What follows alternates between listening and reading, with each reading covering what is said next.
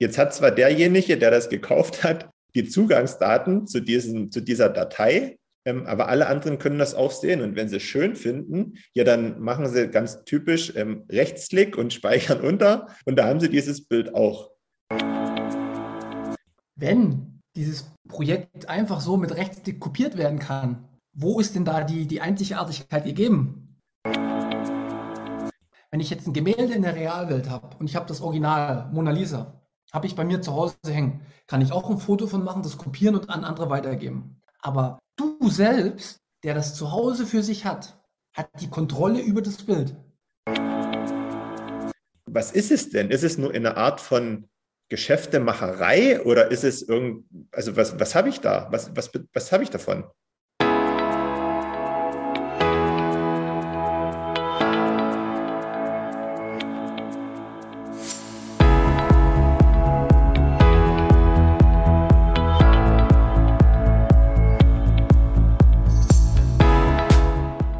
Hallo liebe Leute, bekanntlich führen viele Wege nach Rom.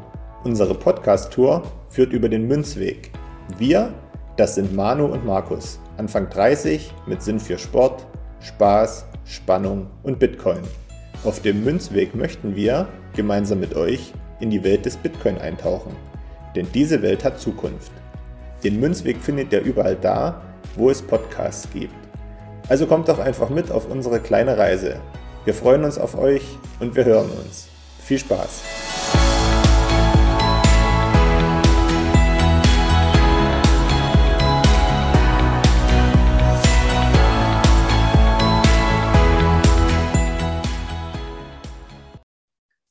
Sonntag ist Münzweg-Tag. Hallo und herzlich willkommen zur 28. Folge Münzweg, der Bitcoin Podcast.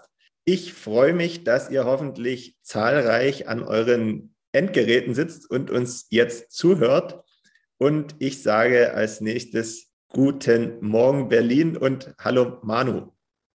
Hallo Markus, guten Morgen und wie geht's dir? Ja, mir geht's gut. Jetzt, wenn die Folge rauskommt, weiß ich nicht, wie dann das Wetter ist, aber aktuell hat es bei uns über Nacht schön geschneit und es ist wirklich eine herrliche Winterlandschaft draußen und das macht schon Spaß.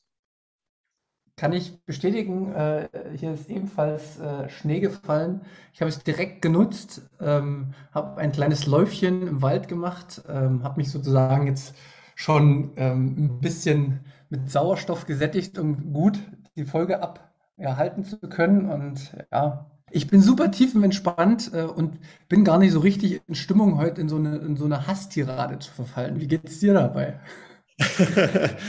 ja, wir haben ja angekündigt, heute über NFTs sprechen zu wollen. Viele sprechen das ja auch Englisch aus und sagen NFTs, aber ich verwehre mich dagegen und ich sage NFT dazu. Das ist schon mal das Erste. so, und ähm, so über die letzten Wochen und, und Monate hat sich bei mir ähm, so eine gewisse Abneigung aufgebaut gegenüber NFTs. Und jetzt habe ich mich im Vorfeld jetzt auf unsere Folge nochmal ein bisschen damit beschäftigt und mein Hass, den ich da aufgebaut hatte, ähm, da bin ich ehrlich, der hat sich so ein bisschen gelegt jetzt nicht grundsätzlich, aber so um, in Bezug auf einen Punkt. Aber den werden wir dann sicherlich noch besprechen.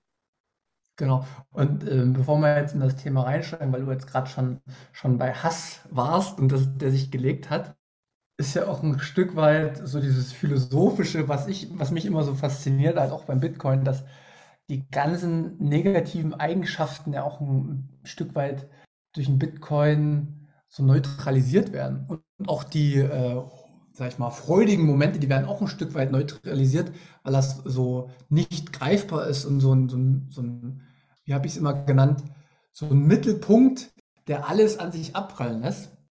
Und äh, so geht es mir jetzt nämlich auch. Ich bin so, ja, so, ich ruhe in mir selbst, äh, ich bin entspannt, Hass kann gar nicht aufkommen. Schauen wir mal, äh, ob das tatsächlich jetzt so eine böse Folge wird. Ja, vielleicht sind wir am Ende auch Fan von, von NFTs. Wer weiß, wer weiß. Da werden natürlich einige bei uns sagen, um Gottes Willen, was ist denn jetzt mit denen passiert? Aber man weiß es nicht. Ich will mich da auch nicht verwehren dagegen. Ne? Das haben wir jetzt auch schon in der Vergangenheit immer gesagt, dass man sich nicht verwehren soll gegenüber Neuem. Aber okay, wir werden sehen, was wir am Ende hier dabei ähm, ja, für ein Fazit ziehen können. Deswegen würde ich sagen, starten wir einfach mal ins Thema, oder? Ja, perfekt. Äh, habe auch äh, Lust drauf. Und ja, lass uns mal so ein bisschen ganz entspannt einsteigen und erklär mir mal, woher sich in der Vergangenheit oder so die letzten Monate so dieser, du hast es Hass genannt oder so dieses Unverständnis gegenüber NFTs oder NFTs ähm, äh, entwickelt hat. Also kannst du das irgendwie beschreiben? Wir müssen jetzt gar nicht ins Detail gehen, einfach mal, wo so dieses Gefühl herkam. Genau. Vielleicht zu Beginn, NFT bedeutet ja ähm, ausgesprochen Non-Fungible Token. Im Endeffekt ist das oder kann man sich das vorstellen als ein digitales Objekt, das quasi im Original geschützt ist und als, als Original nicht kopiert oder erweitert werden kann, wenn ich jetzt, wenn ich das jetzt richtig ausgedrückt habe, oder? Oder hast du da noch was hinzuzufügen? Nee, so, so in die Richtung habe ich es auch wahrgenommen. Also wie gesagt, ich bin jetzt hier kein absoluter Experte in dem Gebiet, aber das sind so die Bereiche, die ich auch gehört habe. Ja. Okay. Und ähm, so meine Abneigung dagegen hatte sich aufgebaut, weil ich den Sinn dahinter nicht verstanden habe und das glaubt auch bis heute nicht so richtig verstanden habe. Und zwar an diesem Beispiel, weil das auch immer wieder ähm, ähm, vorgebracht wird, dass mittels NFTs zum Beispiel unbekannte Künstler die Chance hätten, auf dem Kunstmarkt Fuß zu fassen. Und diese Chance hätten sie nicht in, in dem normalen Prozedere. Also als Beispiel, jemand ähm, ist Künstler und er malt und er möchte seine Kunstwerke am Markt platzieren. Ähm, vielleicht weiß das der eine oder andere, das ist ja nicht so leicht, weil man schon ähm, über gewisse Kontakte verfügen muss und auch ein gewisses Standing haben muss in der Branche, um überhaupt am Kunstmarkt wahrgenommen zu werden. Also man kann sich das sicher vorstellen. Ähm, ich kann jetzt nicht einfach mich heute hinstellen und ein Bild malen und darauf hoffen, dass es in der nächsten Woche für 100 Millionen Euro verkauft wird, weil das jemand schön findet, sondern bevor das soweit ist, muss ich als Künstler einen Namen haben und für was stehen. So. Und bis das soweit ist, kann man sich ja vorstellen, muss man ja bestimmt bei äh, diesen renommierten Plattformen oder Auktionshäusern gelistet sein und bei Kunstexperten bekannt sein und darüber dann sich einen, sich einen Wert erschaffen, dass sich ein Käufer findet oder ein Kunstinteressierter, der mein Bild kaufen möchte. Und wie gesagt, bevor das dann soweit ist, das ist wahrscheinlich ein ganz, ganz geringer Prozentsatz, dass man das überhaupt schafft als Künstler, der keinen Namen hat. Ähm, und mittels NFT könnte man sagen, okay, ich ähm, erstelle jetzt ein Kunstwerk, jetzt nicht meinetwegen mit Pinsel und Farbe, sondern ich mache meinetwegen ein Kunstwerk mit Paint, sage ich jetzt mal, ganz einfach, ne? Oder mit, mit, mit Photoshop und ähm, platziere das oder, oder trage das, ja, wie, wie, wie sagt man am besten? Ich, ich, kannst du mir da jetzt weiterhelfen? Ja, du, du meinst, du überträgst es in die Blockchain und dadurch wird es einzigartig und ist gesichert.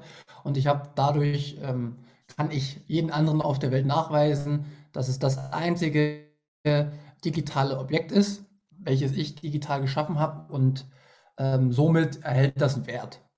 Genau. Habe ich dir da genau. geholfen? Genau, genau, danke. So, und jetzt habe ich mir dann immer die Frage gestellt, okay, jetzt habe ich das gemacht, ich kann, ich kann nachweisen, dass dieses Objekt, dieses Kunstwerk, wie auch immer das geartet ist, von mir stammt. Ich habe es in der Blockchain hinterlegt und das gibt es jetzt nur einmal. Und derjenige, der das kaufen will, ähm, bekommt dann meinetwegen den Zugang dafür und, und kann das kaufen. So, jetzt hat derjenige meinetwegen mein, in Anführungszeichen, Bild oder was auch immer, meine Grafik, die ich bei Photoshop hergestellt habe, bekommt den Zugang und hat dann dieses Bild bei sich am Rechner. Hm. Ähm, aber alle anderen können das auch sehen, wenn sie es wollen. Jetzt hat zwar derjenige, der das gekauft hat, die Zugangsdaten zu, diesen, zu dieser Datei, ähm, aber alle anderen können das auch sehen. Und wenn sie es schön finden, ja, dann machen sie ganz typisch ähm, Rechtsklick und speichern unter. Und da haben sie dieses Bild auch. So und können sich es genauso ansehen. Jetzt hat das Bild dann vielleicht nicht eine Größe von 100 MB, sondern hat vielleicht nur eine Größe von, was weiß ich, 2 MB. Aber ich könnte es mir trotzdem auf relativ gut vielleicht, wenn ich das mir an die Wand hängen möchte, auf 30 mal 40 im, im Rossmann ausdrucken und, mir einen Bilderrahmen machen und an die Wand hängen. Da hätte ich es doch genauso. Also ich habe da den Sinn nicht dahinter verstanden. Und warum soll ich mir ein Kunstwerk kaufen, was ich dann nur als Datei irgendwie im, auf meinem Rechner abgespeichert habe? Also das verstehe ich nicht. Ja, und das ist, ich, ich liebe das gerade, wie du das zusammengefasst hast, weil du gehst von, dein, von deinem Denkprozess, gehst du jetzt genauso ran, wie ich mir das vor sechs Monaten erhofft habe. Und das ist, deswegen empfehle ich ja auch jeden, der sich im Bereich Kryptowährung mit dem Thema wirklich ein bisschen professioneller auseinandersetzen soll, dass er erstmal versuchen soll, Bitcoin zu verstehen. Weil du hast jetzt nämlich einen ganz wichtigen Punkt in deinem Kopf automatisch schon auf dieses Projekt übertragen. Und das ist die Frage, wenn dieses Projekt einfach so mit Rechtsklick kopiert werden kann, wo ist denn da die, die Einzigartigkeit gegeben? Nur weil das in irgendeiner Blockchain steht, muss ja auch gewährleistet sein, dass man das, dieses, diese, dieses Double, Band, äh, Double Spend Problem ist das ja sozusagen. Ich kann es immer wieder vervielfältigen. Und ich weiß nicht, ob wir schon mal drüber gesprochen hatten, in den Folgen glaube ich noch nicht. Dieses Oracle-Problem hast du bestimmt auch schon mal gehört. Hast du das schon, vom, schon mal gehört?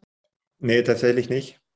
Also es geht halt im Endeffekt darum, dass beim Bitcoin was geschaffen wurde, durch eine bestimmte Funktionsweise über den Proof of Work äh, dieses Oracle-Problem zu lösen, dass man tatsächlich ähm, diese, diese 21 Millionen, die es nur gibt, einmal und da kann es nie wieder oder nie mehr geben, egal ob da jetzt jemand äh, die Blockchain immer wieder kopiert oder irgendwo hernimmt, es wird nur die Blockchain dasjenige sein, was, das, was den Wert abbildet. Und jetzt gehen wir nochmal tiefer in die Prüfung jetzt. Okay, wir haben jetzt schon mal festgestellt, für uns ist es auf den ersten Blick unnütz. So, aber gehen wir noch mal tiefer rein. Wo werden denn solche NFTs ähm, größtenteils produziert aktuell? Hast du dich da belesen? Hast du da geguckt? Also auf welchen, auf welchen Kryptowährungen? Das läuft ja meist immer auf. Also wenn ich richtig informiert bin, und so hat sich das jetzt auch irgendwie bei der Recherche so ein bisschen rausgestellt, dann werden wohl die aktuell die meisten NFTs über Ethereum gekauft. Siehst du, sind wir bei Ethereum. Komplett richtig, Ethereum und äh, Binance äh, gibt es auch noch einen äh, Coin, der damit viel macht. Da schauen wir uns doch mal an, okay, jetzt ist da eine Blockchain, wo da vielleicht meinetwegen eine einzig oder ein einzigartiger Kunstwerk abgelegt ist und gespeichert ist. Wer entscheidet denn äh, letztendlich, wie diese Blockchain funktioniert? So, beim Bitcoin haben wir ja schon gelernt, die Blockchain funktioniert, weil es ein riesengroßes Netzwerk gibt, weltweit, von ganz vielen privaten Nutzern und von Minern und äh, die alle die Blockchain in so ein Verhältnis, Kontrollverhältnis miteinander am Laufen halten. Und dann gibt es ganz viele, die dann die Bitcoins kaufen und die sind dann auch ein Stück weit ein Teil des Netzwerks. Und es gibt keine zentrale Instanz, die über diese Blockchain in irgendeiner Art und Weise Macht erhalten kann. Und dann gucken wir uns jetzt einfach an, okay, jetzt habe ich ein NFT er, erworben, meinetwegen. Also er macht für uns keinen Sinn, weil man sich den ja eh kopieren könnte und an, an, an die Wand hängen könnte, äh, auch an die Wand hängen könnte, aber es bringt mir nichts. Aber jetzt gucken wir uns die Blockchain nochmal an. Und wer ist denn dort derjenige, der die Regeln macht auf der Blockchain? Also wie wird diese Blockchain am Leben erhalten? Und ist die tatsächlich dezentral wo man sagen können, ja, da, da kann jetzt niemand von heute auf morgen irgendwie äh, entscheiden, dass wir doch irgendwas anderes mit der Blockchain machen. Weil in dem Moment, wo das gegeben wäre, entscheidet eine Gruppe oder eine einzelne Person vielleicht zukünftig darüber, dass ein Wert digital abgespeichert ist und ich kann ja sein, dass das vielleicht jemand hübsch findet oder sowas. Aber was ist denn, wenn da, wenn da sich was verändert? Also verstehst du? Wer, wer kann, und das ist ein riesengroßer Unterschied, wenn ich, wenn ich es vergleiche mit, mit einem Gemälde in der, in der Realwelt, ne? wenn ich jetzt ein Gemälde in der Realwelt habe und ich habe das Original, Mona Lisa, habe ich bei mir zu Hause hängen, kann ich auch ein Foto von machen, das kopieren und an andere weitergeben.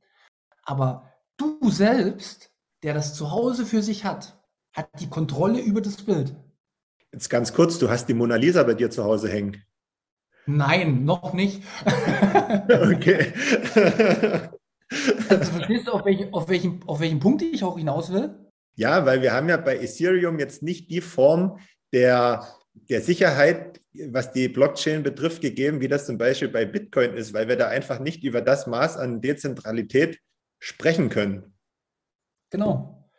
Es macht im Grundsatz schon keinen Sinn. Weil beispielsweise, ich weiß nicht, ich habe es nur mal gelesen, der Wert, da zahlen Leute 200.000 für so ein NFT, für irgendwas, keine Ahnung, irgendein Sportler, der abgebildet ist oder. Ja, das geht ja 200.000 Euro. Es geht ja noch. Es gibt ja auch noch diese, diese äh, Krypto-Punks. Das kann man sich so vorstellen wie Köpfe, die ganz verpixelt sind. Also so Grafiken, die völlig verpixelt sind.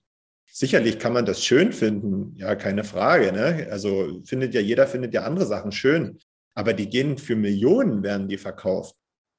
Ja, und jetzt überleg mal, ich kaufe mir das jetzt für eine Million und ich habe nicht selbst die Kontrolle darüber, sondern ich muss einer Firma vertrauen, die in irgendeiner Art und Weise, na klar, es ist nicht zu 100 Prozent, aber es gibt Mechanismen, die in Zukunft dazu führen können. Und schon das würde mir reichen bei einer Million, dass, dass im Endeffekt das nicht gewährleistet ist, dass das dafür immer bleibt.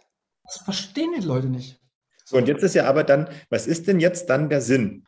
Man könnte ja sagen, okay, ist es einfach nur eine Form von, von Geldmacherei, dass ich meinetwegen sage, ich kaufe mir ähm, mal ein Beispiel. Zum Beispiel, ähm, ich glaube, äh, Odell Beckham Jr., das ist ein ganz bekannter ähm, American Football Spieler, der ist gerade, glaube ich, bei den Los Angeles Rams aktiv und der hat zum Beispiel in seinem Instagram-Profil als Profilbild äh, ein NFT. So, jetzt, ich weiß nicht, ob das sein eigenes ist oder je nachdem. So, jetzt könnte man sagen, okay, das kaufe ich vielleicht mal oder ein anderes, was er dann herausgibt und hoffe, weil er, weil er so gut ähm, Football spielen kann und ganz bekannt ist, dass sich das vielleicht irgendwie im Wert steigert und dann wieder, wieder verkaufen kann, ja. Also, also was, was ist es denn? Ist es nur eine Art von Geschäftemacherei oder ist es irgend, also was, was habe ich da? Was, was, was habe ich davon? Aus meiner Sicht ist es äh, ein Stück weit ein ganz einfacher Gedankenschritt, der stattfindet bei den Menschen. Und ich bin auch ehrlich, den bin ich auch erlegen. Als ich in den Bereich reingekommen bin, habe ich zuerst in Bitcoin investiert und dann irgendwann habe ich gedacht, Mensch, die Blockchain und alles, was sich daraus jetzt ergibt, das ist doch krass. Und jetzt wird alles, was es in der realen Welt gibt, wird jetzt auch digital abbildbar sein. Und man muss halt einfach verstehen, dass sich viele Menschen nicht damit auseinandersetzen, sondern schon mit einem sehr hohen Risiko investieren. Die denken, okay, pass auf, der Bitcoin, der, der zeigt, es gibt eine Wertigkeit und das scheint auch stabil zu sein, war zumindest die letzten 13 Jahre so, dass es im, im langen Verhältnis die Werte nach oben gegangen sind. Aha, also haben wir es geschafft, Geld zu digitalisieren. Naja, jetzt geht das in allen anderen Bereichen auch noch weiter. Aber wer sich nicht mit dem Thema intensiv beschäftigt, so wie wir das die letzten Wochen auch gemacht haben, um zu verstehen, welche Mechanismen dahinter stehen, um also, dass das alles ineinander greifen muss. Also Netzwerkeffekte hatten wir in der letzten Folge und ähm, wie das mit den Minern funktioniert, mit, den, mit der Zufälligkeit, äh, wie ein neuer Block generiert wird über den Proof of Work. Das Oracle-Problem, was ein Stück weit über die Wahrscheinlichkeitstheorie äh, sozusagen angeglichen wird. Also diese ganzen Themen, wer sich damit nicht beschäftigt und versteht, okay, das ist genial, der guckt einfach nur am Anfang, okay, hm, das hat, scheint jetzt wohl alles digital zu werden. Naja, dann geht das mit allen anderen auch. Und das ist der Trugschluss. Das ist der riesengroße Trugschluss. Okay. Und das ist auch. Ja. ja. Nee, mach weiter. Ich, ich sag dir das danach. Ich habe ja auch so meine Probleme mit Altcoins. Äh, und ich war ja auch schon mal, wie gesagt, bei dem Bitcoin-Meetup, wo dann Leute um die Ecke kommen und tausend Buzzwörter um die wirklich raushauen und sagen Blockchain und Industrie 4.0 und jetzt kommt Meta und ähm, das Internet der Dinge, Web 3.0, all diese Sachen scheitern an einem grundlegenden Problem. Und das hat der Bitcoin geschafft, dieses Oracle-Problem zu lösen. Und das hat er durch den Proof of Work in Verbindung mit der Blockchain und den dahinterliegenden Techniken geschafft. Und wer das nicht versteht, der investiert blind und geht ein riesen Risiko ein. Und letzter Satz, darauf will ich heute nochmal kommen. Ich werde dann nochmal sagen, was investieren eigentlich bedeutet und über was sich die Leute eigentlich im Klaren sein müssen. Aber jetzt sag du nochmal. Okay. Ähm, ich versuche dann am Ende äh, nochmal kurz den Bogen zu dir zu spannen. Wenn ich jetzt so, ich hatte so einige Sachen gelesen und gehört und da kam dann auch immer so als erstes ähm, so das Argument, NFTs sind nicht aufzuhalten. Wollt ihr in Zukunft finanziell abgesichert leben, dann kommt ihr nicht da, darum herum. So, das ist ja auch schon wieder so, ein, so eine Sache von dieser Geldmacherei. So, zusätzlich wurde so ein bisschen auf die Historie geguckt und ähm, da kam so dabei heraus, so diese, so diese ähm, Kette. Ich bleibe jetzt mal beim Sport, weil uns das so liegt und wir uns damit beschäftigen. Früher ist man zum Beispiel zum Fußball gefahren äh, und hat sich ein Autogramm geholt von seinem Lieblingsspieler oder was auch immer. Das wurde abgelöst heutzutage durch ein Selfie, das man mit dem Lieblingsspieler machen will oder macht. So, der nächste Schritt wäre jetzt, dass man auch nicht das Selfie machen würde, sondern dass man darauf wartet, dass der Spieler XY meinetwegen 1000 NFTs rausbringt, die alle unterschiedlich sind, mit seinem Autogramm oder was auch immer, und dass man sich dann so ein NFT kauft, um etwas Einzigartiges in Anführungszeichen von seinem Lieblingssportler zu haben. Kann ich ein Stück weit nachvollziehen, dass man irgendwie den Drang hat von jemandem, den man gern hat oder dem man nacheifert, dass man da irgendwie was, was haben will, was kein anderer hat. Theoretisch. Als nächstes ist es ja gerade meinetwegen so, früher haben wir Pokémon-Karten gesammelt, ne? Die, ich weiß nicht mehr genau, aber da gab es ja auch Karten, die gab es ganz häufig am Markt und da gab es Karten, die gab es ganz selten, wenn nicht sogar einmal, keine Ahnung. Das wird durch NFTs abgelöst. Aber jetzt nochmal den Bogen zu der Sicherheit. An sich ist das ja alles gut und schön, aber aufgrund der der fehlenden Sicherheit dahinter, was die Dezentralität betrifft, kann ich mich ja am Anfang darüber freuen. Bloß wenn irgendwann der Punkt X kommt, wo meinetwegen ja die, die Plattform angegriffen wird oder die sogar, sogar down geht, ja, dann habe ich nichts mehr von meiner, von, von meiner Freude, die ich anfangs hatte. Zum Beispiel die Autogramme, die ich mir früher geholt habe, die sind immer noch auf dem Trikot drauf äh, geschrieben, ja. Und das kann mir keiner so leicht wegnehmen. Außer ich verliere das Trikot oder was weiß ich, es brennt, keine Ahnung. Aber ja. ansonsten, ansonsten geht es nicht weg oder ich wasche es zu viel. Aber das kann ich ja selber steuern, ob ich das wasche oder nicht. Ja, und das, was du gerade ansprichst, ist einfach die Verbindung von der realen Welt zur digitalen Welt. Und die ist nicht gegeben. Die ist, die ist, du kannst Du kannst, ähm, Lodi vom, vom Sound Money Bitcoin Podcast hat es ja auch mal nochmal aufgenommen und Gigi hat es auch gesagt. Stell dir vor, du willst jetzt äh, eine Banane in der Blockchain. Also du hast real eine Banane und bringst die jetzt in eine digitale Form auf die Blockchain. Dann hast du jetzt eine Banane in der Blockchain, aber nach fünf Tagen ist die Banane weg. Die ist weg. Die gibt es nicht mehr. Aber du hast sie in der Blockchain, aber die Verbindung zur Realität ist nicht mehr da. Und ja, ja. verstehst du? du? Du hast in dem Moment war das vielleicht so, aber später, da fehlt die Verknüpfung.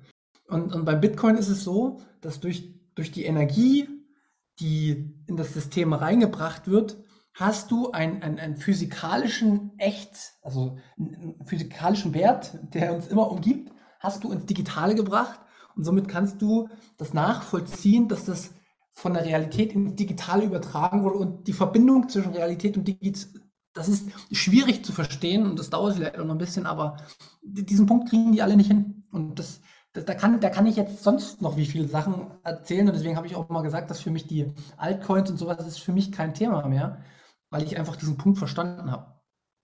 Ja, und man muss ja die NFTs im Prinzip auch in Bezug zum Altcoin setzen. Da kommst du ja nicht drum herum, ne? Wenn, wenn, ja, wenn, wenn, du jetzt liest, dass über Ethereum die meisten NFTs ähm, gekauft werden.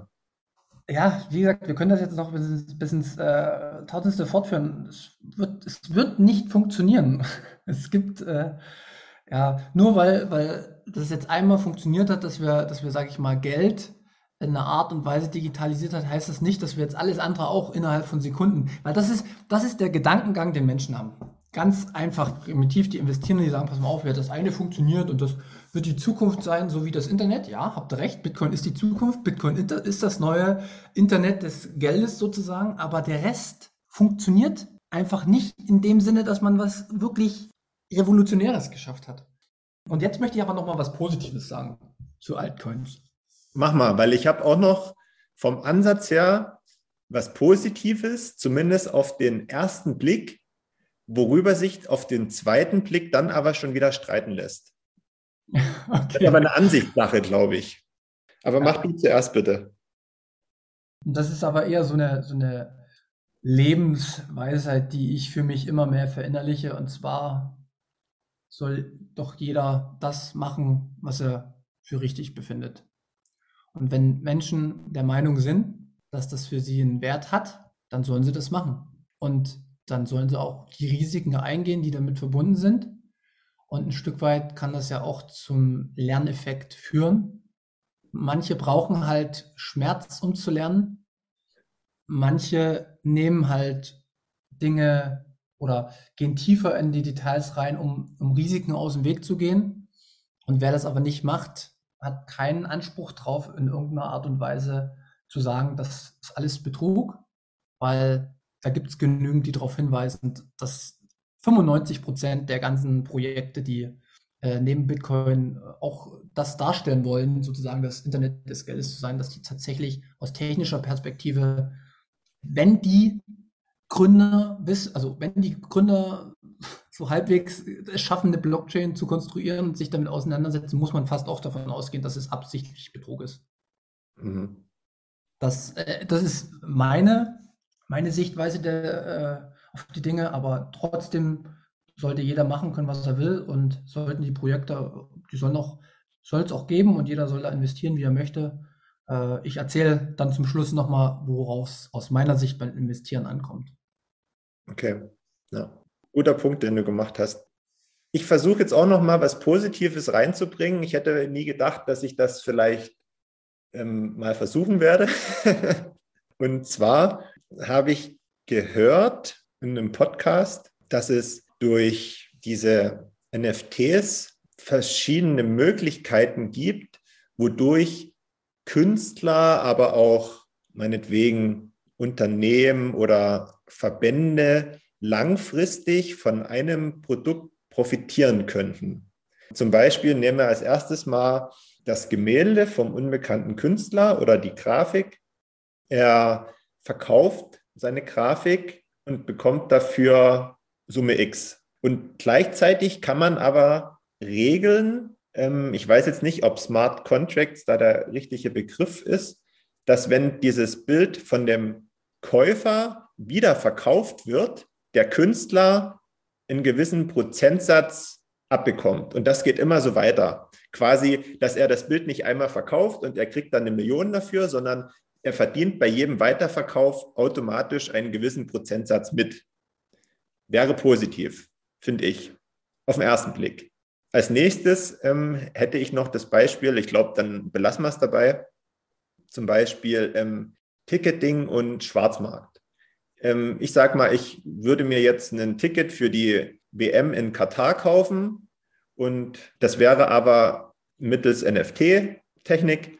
Und wenn ich das, ich kann das dann nicht einfach so, so, so weiterverkaufen, beziehungsweise weiterverkaufen, um für mich Gewinn zu machen, sondern dass meinetwegen, ich weiß nicht, wer das verkauft, dann die, die FIFA oder keine Ahnung, wer dann dafür zuständig ist, sondern dass die quasi da auch mitverdienen würden, obwohl sie es ja eigentlich nicht müssten. Ne? Die verdienen ja so schon ähm, über ganz dubiose Geschäfte ihr Geld.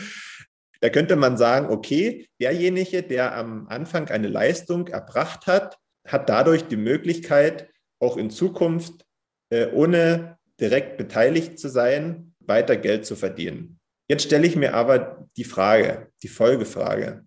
Ist es richtig, dass man für eine einmalig erbrachte Leistung auch in Zukunft Geld verdient oder davon profitiert, obwohl man damit überhaupt nichts mehr zu tun hat?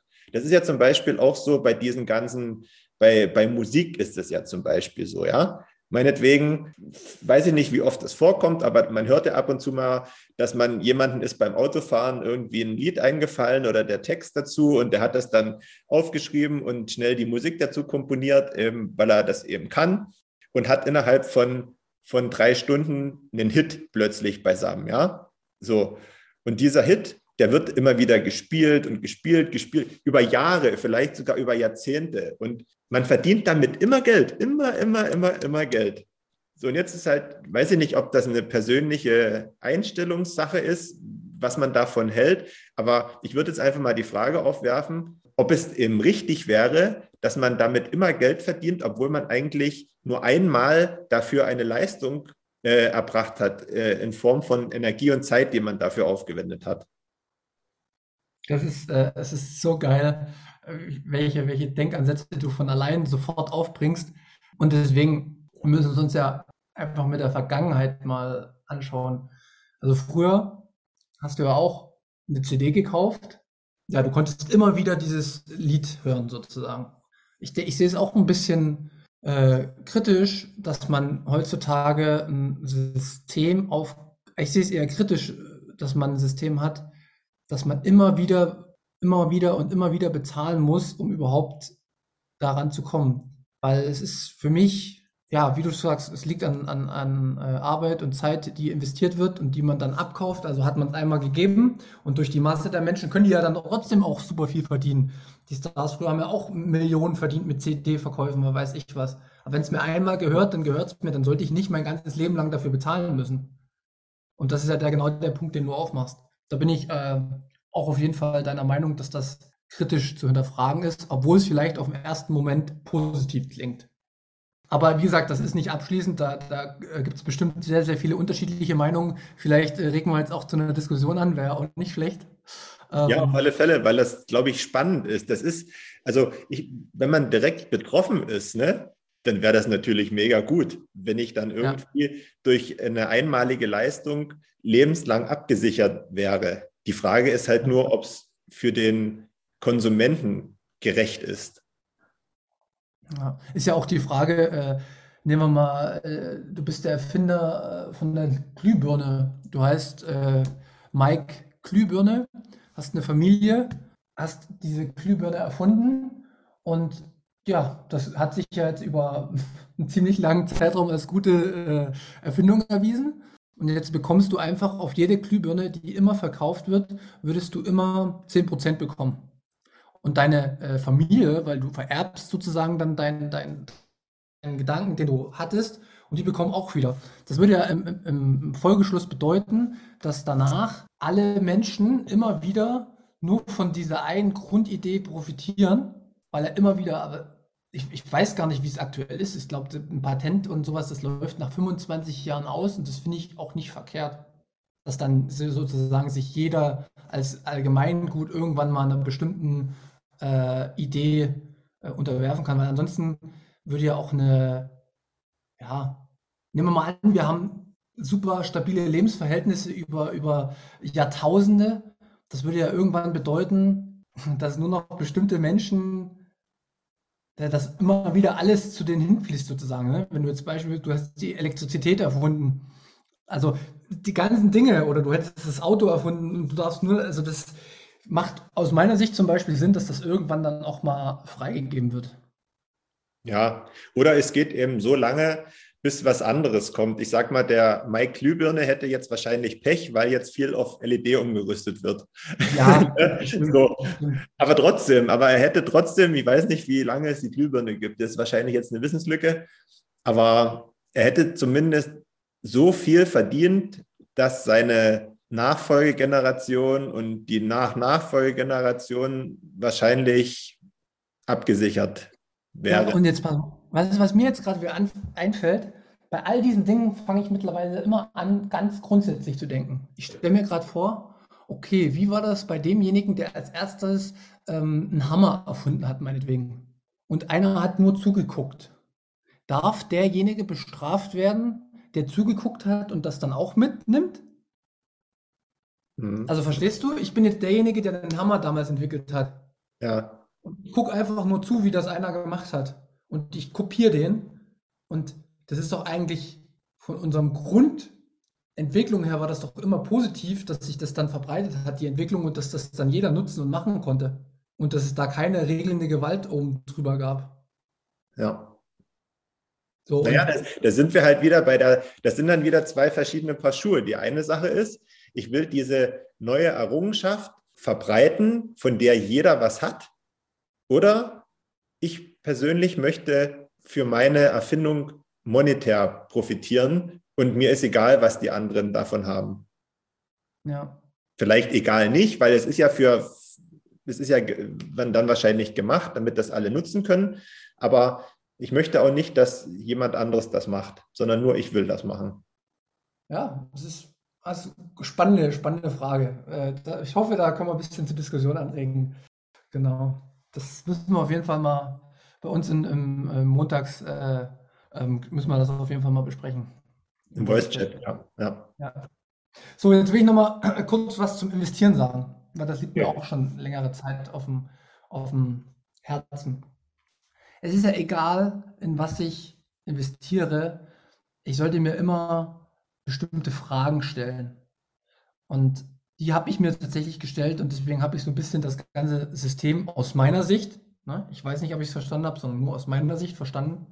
Es geht ja immer darum, welchen Wert hat irgendwas und wie beziffert man den Wert. Und der Wert entsteht ja meistens immer durch Menschen, die Dingen einen bestimmten Wert zuschreiben. Also nur dadurch haben Dinge einen Wert. Wenn ich den Stein A haben möchte und jemand anderes hat, möchte den Stein auch haben, dann entsteht sozusagen ein, ein Gefecht oder ein Handeln drum, wer, wer kriegt den Stein. Also muss ich mir angucken immer, was steckt hinter den Dingen, in die ich investiere. Nicht einfach blind irgendwo hin investieren, sondern Fragen stellen, sich das angucken. Wenn ich es nicht verstehe, steigt das Risiko. So, da sind wir nämlich beim zweiten Fakt. Welche Risiken gehe ich an, wenn ich, wenn ich äh, investiere? Bin ich ein Typ, der, dem ist Geld scheißegal ist und ich habe einen Haufen, dann kann ich wahrscheinlich ein bisschen größeres Risiko eingehen. Ja, habe ich nicht so viel Geld und muss immer gucken, wie ich monatlich um die Runde komme, ja, dann kann ich wahrscheinlich nicht so äh, krasses Risiko eingehen. Wie schätzt man das Risiko ab, indem man sich wieder mit dem Produkt beschäftigt? Es ist egal, ob bei Aktien, ob bei irgendwelchen anderen Dingen, ob ich mir einen Laptop kaufe oder irgendwas, muss ich immer schauen, was ist der Wert und welches Risiko gehe ich an. Und dann als drittes, welchen Zeithorizont habe ich. Und es ärgert mich nämlich immer wieder, wenn dann Leute wieder kommen, oh, guck mal, jetzt ist der äh, Preis so weit unten. Ja, ich, ich habe immer wieder gesagt, ein Bitcoin ist ein Anlageprodukt, für die, für mich ist es was anderes, aber für die, die neu einsteigen und erstmal nur investieren wollen, mindestens fünf Jahre Anlagehorizont. Und das sollte man bei Aktien genauso machen. Wenn ich Einzelaktien kaufe, ist mein Risiko viel höher, als wenn ich einen ETF habe. Wenn ich einen ETF habe, muss ich aber auch gucken, was spiegelt der weltweit für Firmen ab? Diese ganzen Dinge, damit muss man sich verdammt nochmal beschäftigen. Und jetzt komme ich zum letzten Punkt, wo ich schon wieder, äh, ich finde, in einer normalen Welt mit einem stabilen Geld würde sich der Normalbürger gar nicht in diese Situation begeben, weil er einfach feststellen würde, dass er in seiner Umgebung, in der, in der er lebt und in seinem Handeln und Tun bei Arbeit wäre er komplett glücklich mit seinem Leben erstmal und würde sich gar nicht diesen ganzen Risiken auseinander oder hingeben, wenn wir nicht so ein System hätten, wie wir es jetzt haben, wo sich jeder x-beliebige tatsächlich drum kümmern muss, worin investiert er, in welche Weltfirmen und in welche Finanzprodukte, wo man gar keine Ahnung mehr hat. Und das ist auch so ein Grund zu sagen, ich persönlich bin absoluter Sicherheitsmensch und ich habe in Bitcoin für mich das sicherste Investment entdeckt, was, was es überhaupt gibt auf der Welt, aber nur, weil ich Wissen dazu habe. Und deswegen bin ich trotzdem noch nicht all in, weil ich auch für mich festgestellt habe, dass ich niemals 100% Recht haben werde in, meiner, in meinem Leben. Es gibt immer Fehlerquoten. Und deswegen ist es auch nicht richtig, dass jemand sofort all in gehen soll, sondern nein, schaut euch die Sachen an, könnt ihr damit leben, dann investiert, könnt ihr nicht damit leben, dann investiert nicht. Schaut, welches Risiko ihr habt, aber schaut auch, welches Risiko ihr im aktuellen System habt. Und diese ganzen Fragen muss, muss jeder für sich beantworten, bevor er investiert. Ansonsten investiert man in NFTs und guckt sich nach fünf Jahren um und schaut, na Mensch, da sind die 1000 Euro weg, die ich da mal investiert hatte. Amen. Amen.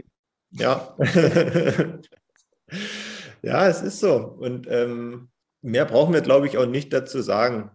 Wie gesagt, also für mich erschließt sich das Ganze immer noch nicht. Für mich ist es einfach nur äh, eine Spielerei, mit der man auf irgendeine Art und Weise versucht, im ersten Schritt vielleicht zu investieren, um später einen großen Gewinn zu machen. Ich kann mir, wie gesagt, nicht vorstellen, dass sich jemand daran erfreuen kann, irgendwie einen CryptoPunk, so ein verpixeltes Bild auf seinem Rechner gespeichert zu haben. Keine Ahnung, weiß ich nicht.